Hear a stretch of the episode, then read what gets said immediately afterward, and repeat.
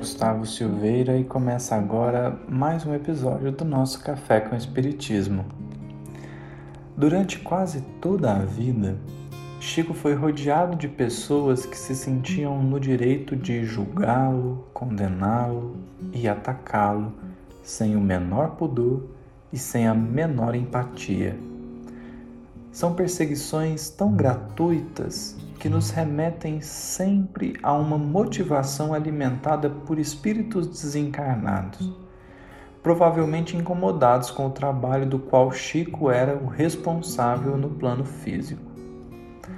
Foram muitas vezes que as pessoas falavam com ele para tão somente atacar, ofender.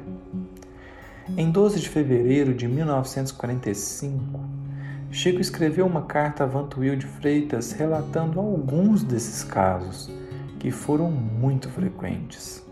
Ele disse assim: Não te incomodes, meu caro amigo, com os boatos da confusão. Em Belo Horizonte, amigos nossos em doutrina proclamaram de público que o Chico Xavier não passa de uma propriedade da Federação Outros me escrevem me perguntando qual foi o preço pelo qual me vendi a ela. Confrades da própria Bahia costumam escrever-me começando assim: Prezado amigo Chico Xavier, você que se enriqueceu com a literatura mediúnica, envia-nos tanto para auxiliar-nos nisto ou naquilo. Muitos me indagam sobre os preços de meu contrato mediúnico com a federação. E alguns irmãos aí do Rio, quase que semanalmente, me escrevem em termos ásperos, acusando-me de estar vendido à casa de Ismael. A princípio, incomodava-me. Hoje, porém, deixo que digam o que quiserem.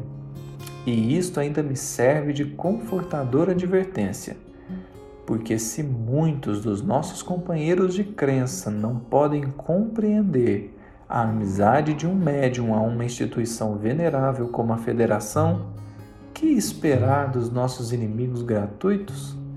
Temos de ouvir-lhes as leviandades, receber-lhes os golpes e seguir para a frente.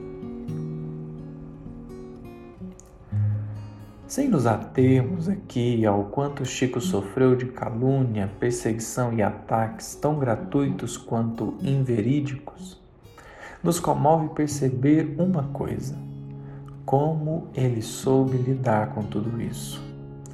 Por vezes, quando estamos em uma situação em que somos alvos da desconfiança ou da ingratidão por parte de alguém, somos mais comumente impelidos a reagir de uma forma singular. Buscamos justificarmos-nos, explicando ao outro como nossa intenção e ação foram positivas e como nós tentamos acertar. Chico aqui nos mostra uma segunda alternativa, que nós já conhecemos em verdade, mas que não raro é bastante difícil ainda de aplicar. Silêncio, prece e deixar o caso nas mãos do Cristo. A necessidade de se explicar, de se justificar, sobretudo com pessoas pouquíssimo dispostas a nos ouvir e acolher, é filha do nosso orgulho, que deseja estar bem aos olhos de todos. Todavia, é preciso raciocinar sobre como essa busca por ser aceito por todos nos demanda energias que poderiam ser melhor direcionadas. Há pessoas que simplesmente não querem nos ouvir, que simplesmente têm suas opiniões e não querem mudar, aconteça o que acontecer.